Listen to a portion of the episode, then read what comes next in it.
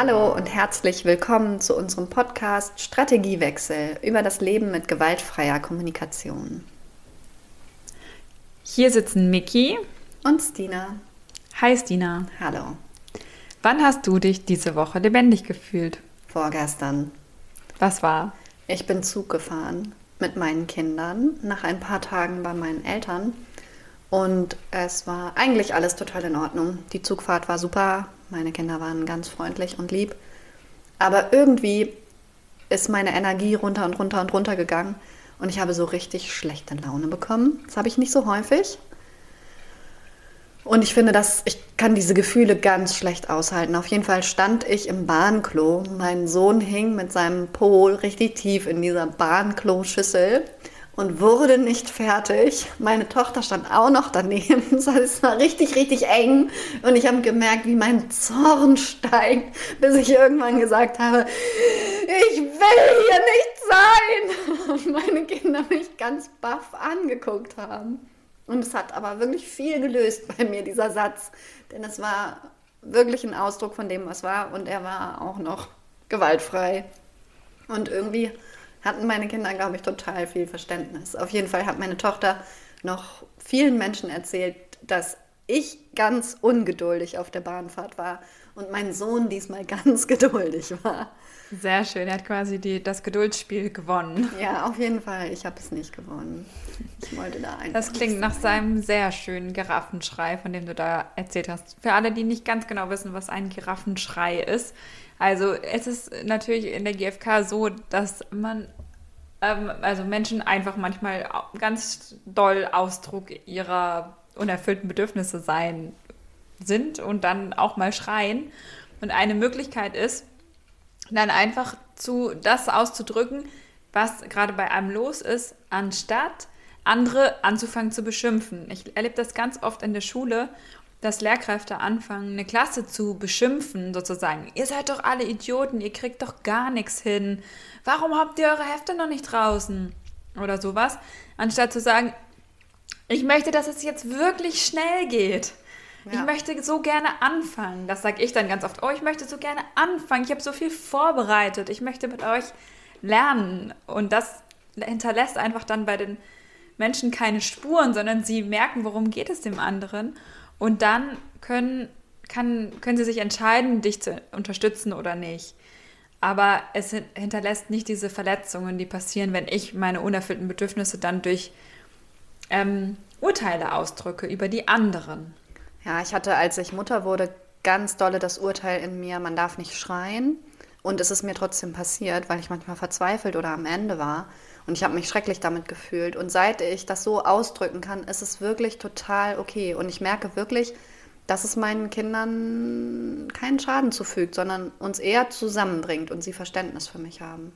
Und ich habe es mir auch in der Schule schon ein paar Mal erlaubt, wenn ich nicht mehr konnte und alles irgendwie gegen mich war sozusagen. Also keiner kooperiert hat, wirklich zu sagen, ich brauche so dringend Ruhe und ich wünsche mir so dolle, dass ihr mit mir zusammenarbeitet. Ich gehe jetzt einfach mal raus und bin wirklich wütend in meiner Wut vor die Tür gegangen, habe durchgeatmet, bin zurückgekommen und alles war okay. Ich bin total froh, dass ich das jetzt kann. Also ja. Und gleichzeitig höre ich immer wieder, dass diese Urteile, die dann in solchen Momenten geschrien werden, den Kindern aber in ihren Köpfen hängen bleiben und sie das dann über sich hören. Meine Klasse konnte immer richtig gut wiedergeben. Wir sind so eine schreckliche Klasse. Wir sind die schlimmste Klasse der Schule.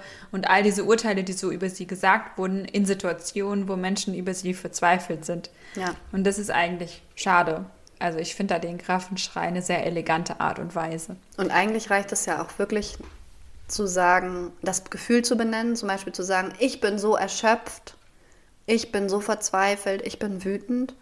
Oder sogar, so wie ich im Bahnklo, einfach nur zu sagen, ich will das nicht oder ich möchte hier weg. Also das kann man sich vielleicht auch nochmal als Mantra überlegen, wenn man das nächste Mal in so eine Situation kommt und weiß, ich kann dann aber nicht schnell genug mit mir in Kontakt kommen und ausdrücken, was los ist. Welches Schrei, Giraffenschrei-Mantra könnte ich haben, was immer geht und immer passt und mir hilft, meine Energie loszuwerden? Ja, vor allem für Menschen, die oft mh, mm, schreien und das eigentlich gar nicht so gerne wollen. Ne? Also wenn man das zu oft einsetzt, dann hat es ja auch irgendwann keine Wirkung mehr. Aber das spürten die Menschen, glaube ich, auch schon selber, dass sie da eigentlich dann keine Wirkung mehr erzielen, sondern die Situation oft dann nur verschlimmern.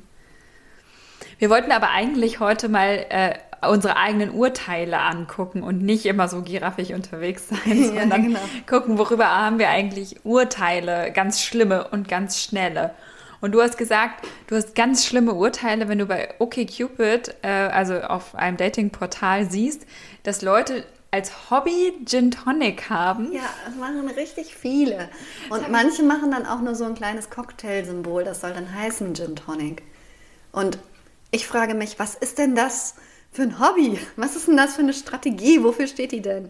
Und finde es irgendwie total bekloppt, weil ich dann denke, das sagt mir gar nichts aus über dich. Das ist doch nur gerade ein Trend. Und du benutzt dieses Bild Gin Tonic, um dich darzustellen. Aber ich habe gar nicht die Chance, eine echte Informationen über dich zu bekommen. Ich war mal mit einem Mann zusammen, der hat, mit dem wollte ich immer total gerne darüber ins Gespräch kommen, dass die Sachen, die er sich wünscht, eigentlich ein Trend sind. Zum Beispiel kann ich mich explizit daran erinnern, dass damals bunte Chinos äh, Trend geworden sind. Und dann habe ich gesagt, ja, ich finde es total okay, wenn du dir gerne so eine bunte Chino rot, gelb, was weiß ich, blau kaufen willst. Aber ich fände es schon cool, wenn du irgendwie dir bewusst bist, dass du es willst, unbedingt, weil es ein Trend ist und nicht, weil es du dir es selber ausgedacht hast. Du hat erst aus meiner Sicht immer dargestellt. er hat die Trends immer erfunden. Ja, und dann äh, darüber konnte ich aber nicht mit ihm ins Gespräch kommen, weil er, glaube ich, so gerne autonom sein wollte oder ich weiß nicht, was er sich da erfüllt hat.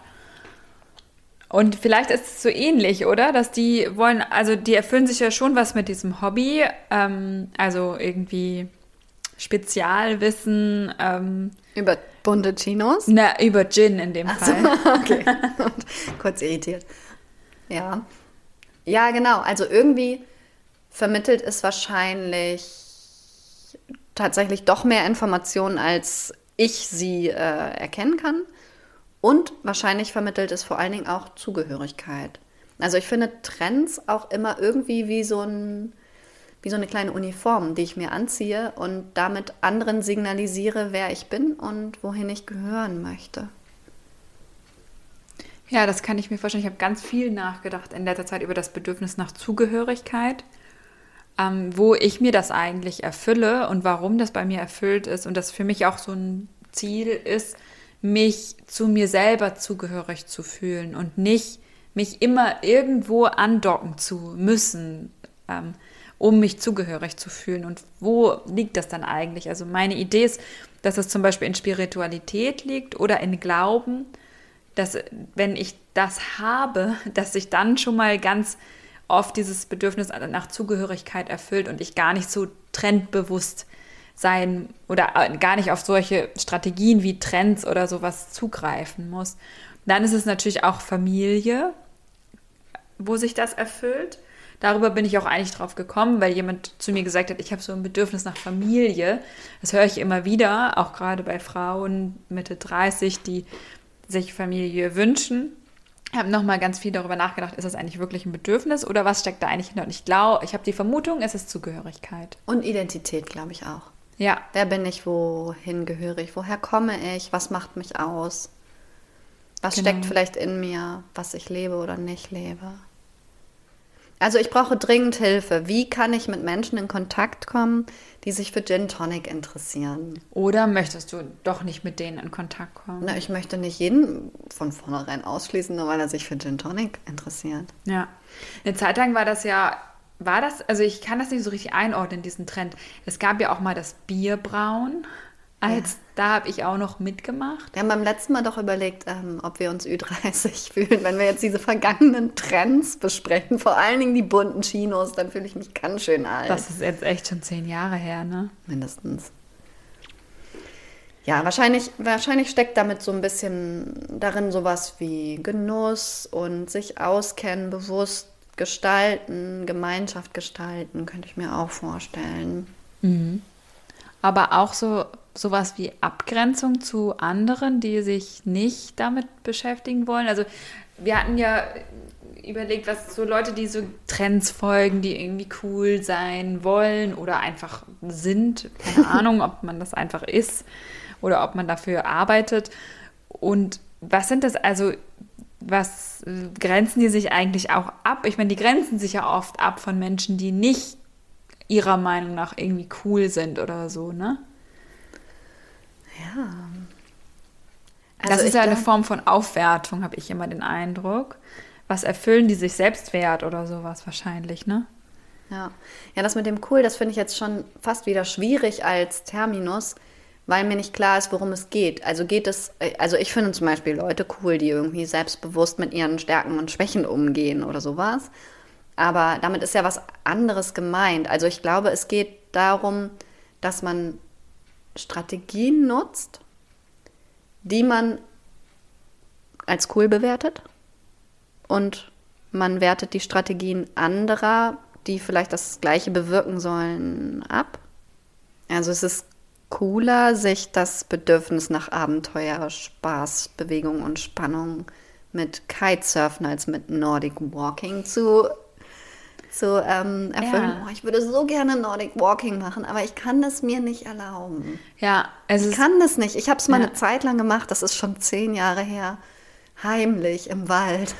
es gibt jetzt ähm, Skykes äh, im Stadtpark manchmal. Das sind diese, die, so Räder, die du dir quasi unter die Schuhe schnallst und dann äh, imitierst, dass du äh, Langlaufski ja, Das war läufst. auch schon mal ein Trend vor zehn Jahren. Das ja. ist auch nicht neu. Nein, und nein, nein, das, nein, das würde ich total Wir, gerne machen. Ich glaube, die Bewegungen würden mir total Spaß machen. Ich pack's nicht mit Skykes irgendwo. Ich pack's nicht. Ja, weil du bewertest. Mickey, hör ja. auf zu bewerten. Werde frei. Einfach nur wegen der Urteile, die dahinter stecken. Was ist mit diesem Climate Change Advocate, dass ähm, man sich aktuell bei OkCupid als Label direkt unter das Foto machen kann. Ja, ich glaube, man muss irgendwelche Fragen beantworten oder sowas und dann bekommt man dieses Label. Nee, ich wurde einfach gefragt, möchtest du das Label haben oder nicht? Hast du ja gesagt oder nein? Nein, ich weil auch nein ich mich gesagt. ja seit zehn Jahren für sehr bewusst eigentlich für Klimaschutz einsetze und ähm, unter anderem äh, Flugreisen sehr, sehr, sehr, sehr, sehr massiv eingeschränkt habe. Du ja auch und alles Mögliche wir ja tun, um da mitzuwirken beim Klimaschutz. Wieso hast du dich trotzdem dagegen entschieden? Weil ich dieses Label nicht benutzen möchte und ich möchte nicht, dass es mich benutzt. Weißt du, was ich meine? Ja, ich verstehe es total, aber es könnte ja auch eine Form sein, das irgendwie noch populärer zu machen. Ja, aber das ist nicht meine Strategie. Also ich bin ja auch auf keinem sozialen Netzwerk unterwegs und ähm, es ist ich einfach dafür nicht, auf allen übrigens. Ja, genau, das haben wir ganz ähm, gut verteilt bei uns. Ähm, ich mag es einfach nicht, gute Ideen auf diese Art und Weise zu verbreiten. Ich mache das lieber auf anderen Wegen. Das ist nicht meins. Und Unverpackt und Minimalismus hatten wir auch noch äh, mit in den Ring geworfen für diese Hipster-Strategien sozusagen, so haben wir sie genannt. Und ähm, ich möchte das wirklich nicht verurteilen. Also ich gehe auch manchmal und gerne in Unverpacktladen und wir haben ja auch beim letzten Mal schon über Minimalismus bei uns zu Hause gesprochen. Und trotzdem habe ich das Gefühl, dass es manchmal eben nur eine Strategie ist, die ganz viel ausdrückt und die man sich anzieht und es bleibt ein Trend und vielleicht fehlt dahinter die Verbindung mit den wahren Bedürfnissen und ähm, wenn man sich mit denen auseinandersetzen würde, dann würde man vielleicht merken, dass es nicht reicht, im Unverpacktladen einzukaufen, dass das zu kurz gedacht ist oder zu eingeschränkt gedacht ist und dass man an viel mehr Stellen Dinge verändern müsste, um wirklich einen Unterschied zu machen. Mhm. Ja, und das Trotzdem ist es ja schön, diese eine Strategie auch wertzuschätzen. Ich glaube, bei mir ja. es, stößt es dann schnell an die Grenze, wenn jemand anfängt zu verurteilen, andere und ohne zu hinterfragen und sich zu verbinden mit was die sich eigentlich, also was die sich eigentlich da erfüllen oder welche Möglichkeiten sie auch haben. Ähm, also ich bin da auch ganz schnell dabei mit Urteilen über Leute, die zum Beispiel zu Aldi gehen oder so, da denke ich, also da ist bei mir eine, eine Sache nicht erfüllt. Ich habe den Eindruck, dass die mit ihren MitarbeiterInnen ähm, nicht umgehen, wie ich mir das wünsche und deswegen gehe ich da nicht hin. Und ähm, trotzdem habe ich ähm, ja da oft Urteile, also im Kopf dann, obwohl ich auch verstehen kann, dass jemand sein Geld vielleicht anders verteilen möchte, als ich es tue, was Lebensmittel betrifft oder so. Ne? Ich habe doch mal mit meinen Kindern und noch weiteren Freunden ähm, Eltern besucht, die wir aus der Kita kannten. Also eine Familie besucht, die wir aus der Kita kannten, die in einem ganz noblen Viertel wohnten, in einem wunderschönen Haus. Und als ich den zweiten Kaffee gekriegt habe und es keine Milch mehr auf dem Tisch gab, habe ich mich ganz freiwillig angeboten, zum Kühlschrank zu gehen und äh, mir sie selber zu holen. Ganz bewusst. Ganz bewusst, weil ich so super neugierig auf den Kühlschrankinhalt war, weil ich genau auch über die Auswahl von Lebensmitteln total dolle Urteile über Menschen fälle. Und die Milch war von ja. Das hat mich irgendwie total gefreut, weil es mich so bestätigt hat. In deinem Vorurteil, ja. dass sie irgendwie nicht darauf achten, wie es anderen Menschen oder anderen Lebewesen geht, oder? Ja, also dass sie ihr. Also mein Urteil war, glaube ich, sie nutzen ihr Geld für den eigenen Komfort und denken dann dabei nicht umfassend und nachhaltig. Sowas. Mhm. Oh Gott, so viel um, äh, so viel Urteile wird, wird, mir gleich ganz unwohl. Ich muss dann immer sagen, das sind alles Urteile, das sind alles mhm. Urteile, um mich so ein bisschen wieder davon zu reinigen. Hannah Arendt war jetzt wieder groß in der Zeit und das ist ja eine Frau, die ich sehr verehre und mit der ich mich sehr gerne beschäftige. Und es gab zwei Artikel, einen von einem Mann und einen von einer Frau. Und ähm, den einen Artikel fand ich richtig, richtig, richtig schlecht. Ich habe sie auch gelesen. Ja, also den äh, darüber, wo zusammengeschrieben wurde, wo, also was würde Hannah Arendt heute dazu sagen, den fand ich einfach nur wild Zitate aneinandergereiht ja. und es, mir war überhaupt nicht klar, was der Autor damit eigentlich sagen wollte. Ich denke dann ja immer, ich bin wahrscheinlich einfach nicht schlau genug, um es zu verstehen. Und Aber eigentlich hatte ich auch diesen Eindruck. Ich fand auch, die Aufgabe des Autors wäre gewesen, ähm, Hannah Arendt so zu übersetzen. Und das ist auch durchaus möglich aus meiner Sicht, dass wirklich geguckt wird, was kann sie eigentlich. Also ich finde die Idee des Artikels ganz gut. Ich hatte auch den Eindruck, dass er ziemlich mit der heißen Nadel gestrickt war, weil auch einfach Fehler da drin waren, ganz schön viele. Mhm. Und ja, also Verbindungen nicht gut gemacht waren und so weiter. Ja, und dann gab es noch den zweiten Artikel und da habe ich was Neues über Hannah Arendt erfahren, was ich gar nicht wusste, nämlich, dass sie am, ganz am Ende, bevor sie gestorben ist, geplant hat, über das Urteil noch ein Buch zu schreiben und dass da ein Fragment noch post Tum veröffentlicht wurde, was ich jetzt gerne lesen würde. Oh ja, super spannend. Und es ging nicht um die Corona-Situation, ne, sondern es ging darum, die Welt ist komplex und ähm, wie können wir weiterhin politisch handeln. Das war in dem ersten Artikel Thema, oder? Ja, ich habe es nicht so richtig verstanden. okay, das beruhigt ging, mich total. Es ging um, es ging, also, äh, also die angekündigt war, dass geguckt wird auch nochmal, was sagt sie eigentlich zu Umweltkatastrophe, ähm, die gerade geschieht. Und das war aber dann nur im letzten Absatz. Also es war sehr durcheinander aus meiner Sicht. Ja. Ja. Genau, ich habe auch noch äh, Urteile gehabt letzte Woche, als ich einen Podcast gehört habe, der hieß ähm, Unsere heile Welt oder irgendwie sowas.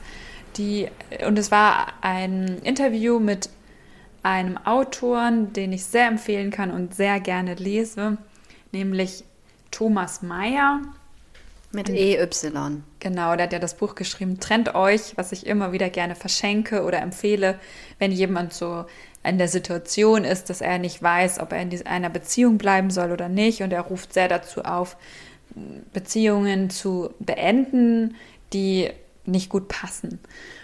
Oder ich mag jetzt inzwischen, äh, denke ich, sogar äh, schon ein bisschen anders wir haben in letzter Zeit oft darüber gesprochen, dass Beziehungen nicht beendet werden, sondern eigentlich transformiert werden sollten. Also Liebesbeziehungen, in denen zum Beispiel jetzt Kinder da sind, die sind sowieso dann nicht zu Ende. Sie sind als Liebesbeziehung zu Ende, aber sie sind nicht als Beziehung zu Ende.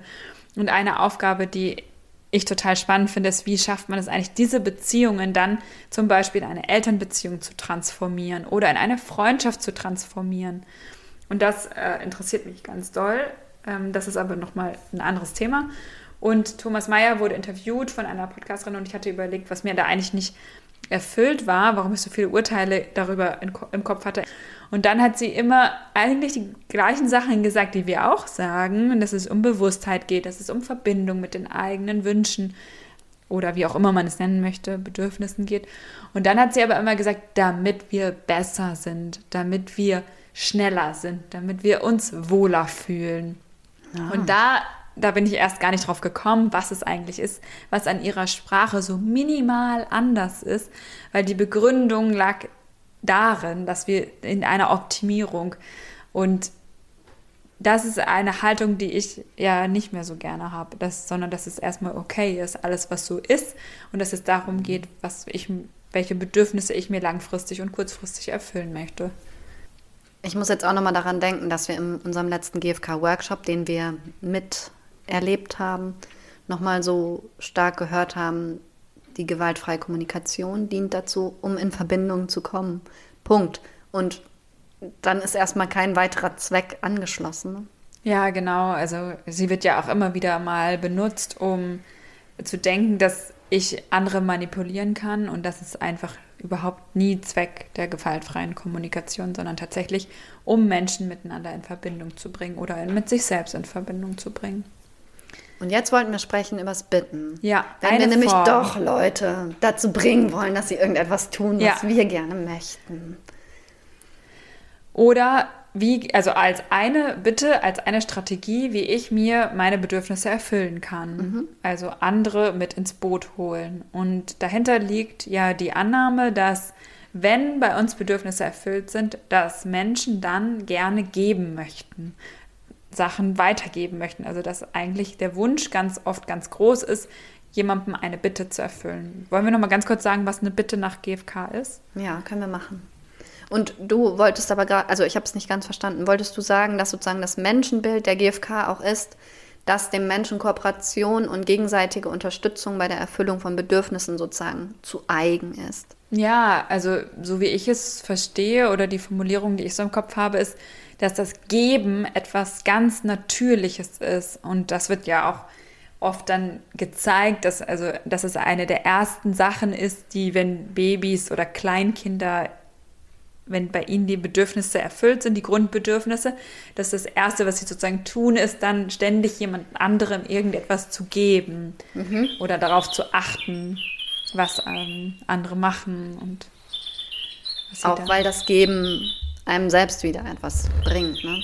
Ja, aber tatsächlich glaube ich auch, weil es in der Natur liegt, dass wir, un, dass wir soziale Wesen sind und uns verbinden wollen, auch über das sich gegenseitig Sachen erfüllen. Also wir müssen uns nicht alles selber erfüllen in ja. der GfK. Ja. Also eine Bitte ist im Hier und Jetzt erfüllbar und sagt konkret etwas, also sie ist konkret, sie bittet konkret um etwas. Mhm. Und warum ist das so? Warum gibt es diese beiden Parameter? Also das zweite kann ich mir gut erklären.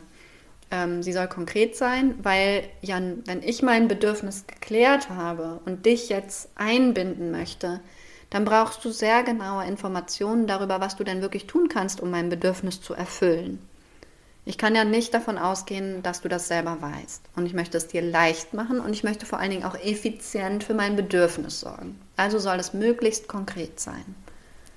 Hat es auch was damit zu tun, dass ich dir sozusagen Sicherheit darüber geben möchte, was ich von dir erwarte und was nicht. Wenn ich diffus wäre, könnte ich glaube, es, es erhöht einfach die Wahrscheinlichkeit, dass es erfüllt wird tatsächlich. Das meine ich, ja. Ne?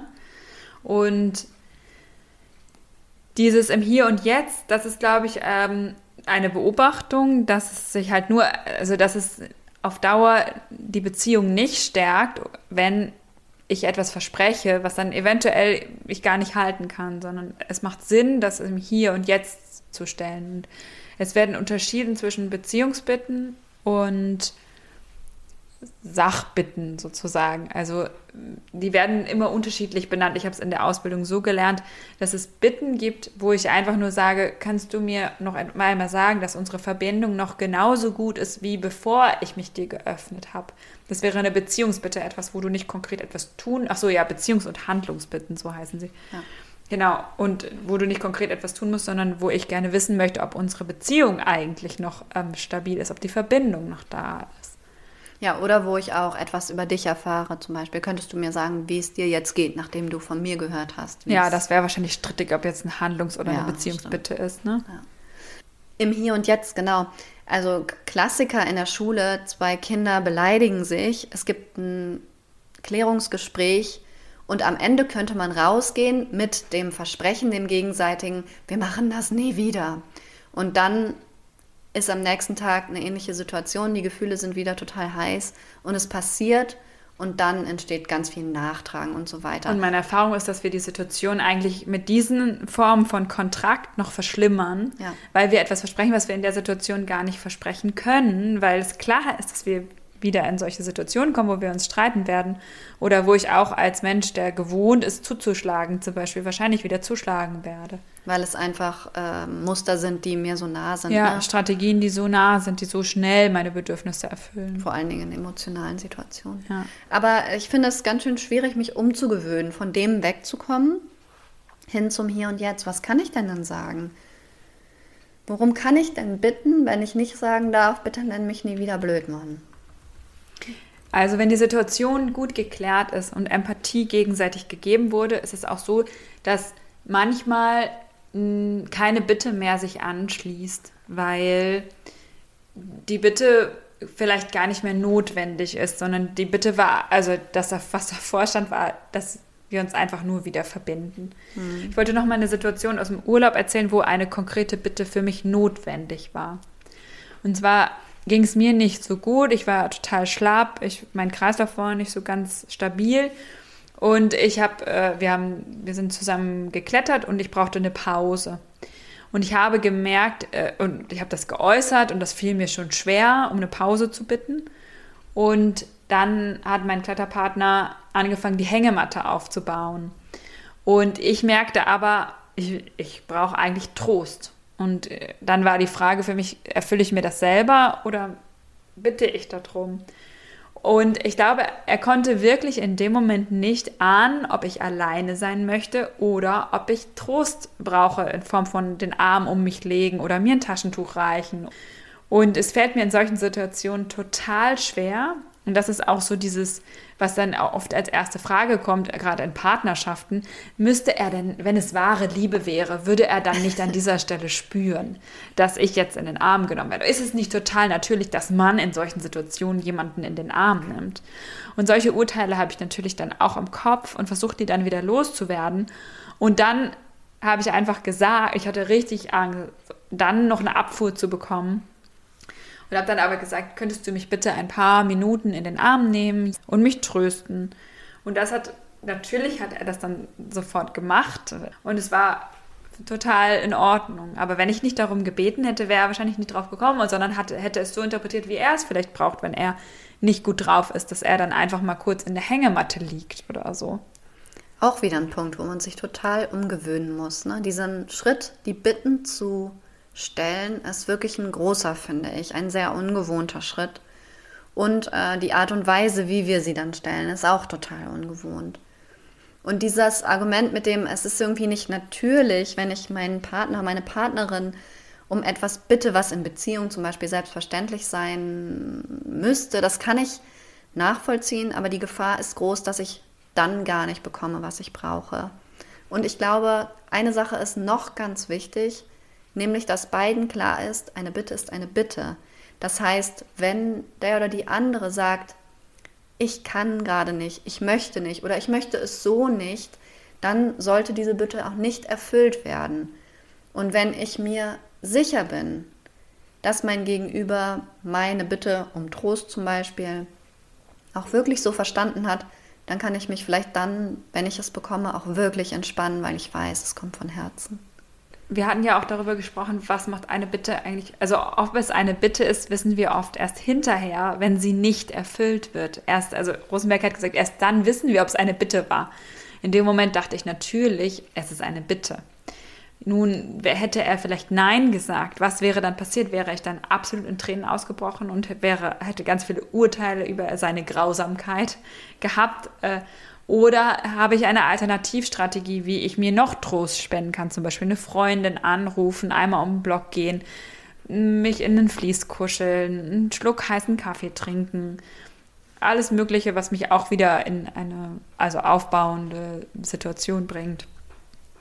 Und das äh, kann ich jetzt in dem Fall natürlich nicht mehr beantworten. Ich erlebe es aber schon auch oft, dass diese Bitten, dass ich dann oder dass Menschen erst so spät bitten, bis sie schon keine Alternative mehr haben und es dann eigentlich keine Bitte mehr ist, sondern eine Forderung ja. und sie keine alternativen Strategien mehr haben, sich dann ihr Bedürfnis zu erfüllen, wenn sie dann schon so weit sind, dass sie andere darum bitten müssen. Und ich kann mir auch vorstellen, dass in sehr emotionalen Situationen nach einem Nein auf eine Bitte erstmal ein bisschen getrauert werden muss und erstmal wieder Energie gesammelt werden muss, um eine neue Strategie zu finden und ja. eine neue Bitte zu finden. Kann man vielleicht auch manchmal verwechseln mit diesem Gefühl, ah, es war doch eine Forderung. Genau, wenn der andere dann nämlich Verantwortung für meine Gefühle übernehmen würde, ähm, weil wir das ja sehr gewohnt sind, Verantwortung für die Gefühle anderer zu übernehmen, dann kann es sich ganz schnell wie eine Forderung anfühlen, weil ich dann sozusagen nicht sage, ja, du kannst gerne darum trauern, aber ich erfülle dir diese Bitte trotzdem nicht, weil ich gebe es nicht von Herzen gerade. Ja. Und dann kann es natürlich wie eine Forderung aussehen. Das kann im Zusammenspiel, glaube ich, sehr leicht funktionieren. Ich habe letztes Jahr im Workshop von Gerhard Egger noch was ganz Wichtiges über Bitten gelernt. Und zwar, dass sie die Tür wieder zumachen. Er erklärt GFK im Prinzip so, dass die Beobachtung, die man über eine Situation äußert, die Tür aufmacht, wenn sie wertfrei geschieht und dass die Bitte die Situation wieder zumacht. Und das war mir tatsächlich völlig neu und ich habe mir es richtig hinter die Ohren geschrieben. Was mir so im Kopf geblieben ist, ist, wenn ich jemandem sage, zum Beispiel, äh, es gab die und die schwierige Situation in der Schule. Ich fühle mich völlig hilflos und überfordert, weil ich gar nicht mehr weiß, was ich machen soll und ich brauche dringend Unterstützung. Ausrufezeichen. Und das sage ich zum Beispiel meiner Kollegin. Dann habe ich ihr ganz schön viel vor die Füße gelegt, mit dem sie erstmal umgehen muss. Und das ist nicht cool. So. Sie fühlt sich wahrscheinlich unsicher und hilflos und orientierungslos. Genau. Und ihre Kooperationsbereitschaft sinkt damit automatisch. Und ich kann ihr das Geschenk machen, eine klare Bitte am Ende zu formulieren, die ja nichts weiter sein muss, als zu sagen, kannst du mir die Situation nochmal aus deiner Sicht schildern oder so etwas. Aber ich gebe ihr dann die Möglichkeit, nachdem sie so viel Schmerz bei mir gehört hat, etwas Konkretes für mich zu tun. Und das ist ein Geschenk für mein Gegenüber. Weil nichts ist unangenehmer, als den Schmerz einer Person zu sehen und nicht tun zu können. So. Und das habe ich tatsächlich neulich zum ersten Mal so richtig bewusst gemacht ähm, im Kontakt mit einer Leitungsperson von mir, der ich eine schwierige Situation geschildert habe. Und währenddessen wurde mir klar, oh, ich werde hier gerade ganz schön emotional. Ich möchte aber auch meine Emotionen an dieser Stelle einmal zeigen. Es ist mir wichtig, dass das bekannt ist, dass diese Situation so viele Gefühle bei mir auslöst. Und währenddessen dachte ich aber, ich brauche jetzt auch eine Bitte, ich brauche jetzt auch eine Bitte. Und dann habe ich ganz am Ende gesagt, und ich würde so gerne eine Supervision machen. Könnte mir einer von euch sagen, ob das möglich ist und ähm, ob mir das vielleicht finanzieren genau, könnte. Genau, bezahlen könnte. Ne? Und ich habe, also ich habe bei mir ganz viel Erleichterung gespürt, aber ich hatte auch den Eindruck, Erleichterung bei den anderen zu spüren, darüber, dass sie jetzt in dieser Situation etwas für mich tun können. Denn diese Gefühle konnten sie mir nicht nehmen.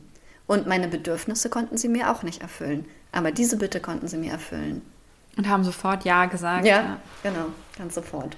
Genau, also wir hatten doch auch dieses Beispiel, dass wenn in, auf der Arbeit oder in Partnerschaft sagen einfach nur, ich brauche mehr Unterstützung im Haushalt zum Beispiel. Dass das etwas ist, äh, was ein Fass ohne Boden sein kann. Und eine konkrete Bitte wäre dann zum Beispiel, könntest du dafür immer für die Milch sorgen oder was weiß ich. Also es gibt ganz viele Möglichkeiten, darüber zu sprechen. Wir schließen Streitgespräche zum Beispiel oft äh, ab, indem wir dann sagen, gibt es jetzt noch irgendetwas, was ich jetzt konkret für dich tun kann? Das ist so ein ganz klassischer Abschlusssatz, wenn wir uns, wenn eine Situation zum Beispiel eskaliert ist und wir uns gegenseitig dann im Nachhinein Empathie geben und versuchen uns mit den Bedürfnissen des anderen zu verbinden und auch Empathie bekommen. Und dann schließen wir ab, also manchmal ist das dann sowas wie, sag mir doch, also bei mir ist es oft, kannst du mir noch mal sagen, dass du immer noch mit mir zusammen sein möchtest? Oder kannst du mich nochmal in den Arm nehmen? Oder auch, nee, ich hab, brauchte Empathie, die habe ich bekommen, danke, es ist alles okay.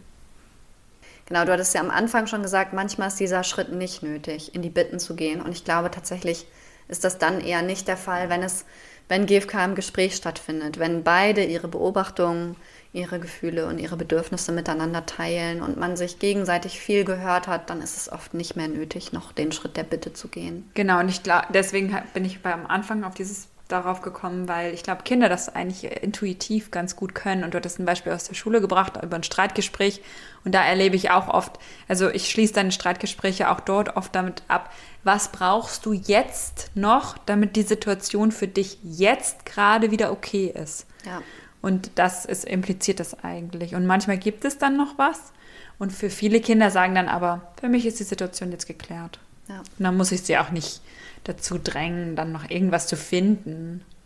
Eine schöne Sache, die ich auch bei Gerhard Egger gehört habe, ist ähm, die vier Schritte der GfK rückwärts zu gehen.